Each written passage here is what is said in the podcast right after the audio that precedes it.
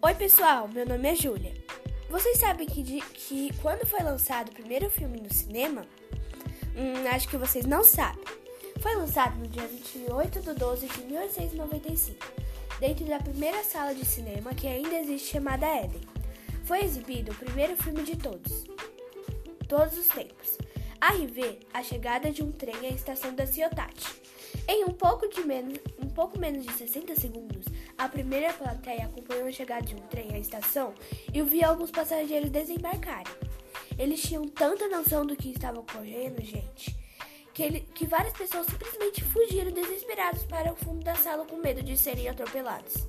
Mas as pessoas que foram filmadas não perderam tempo acenando para a câmera e nem desviaram o rosto a fim de manterem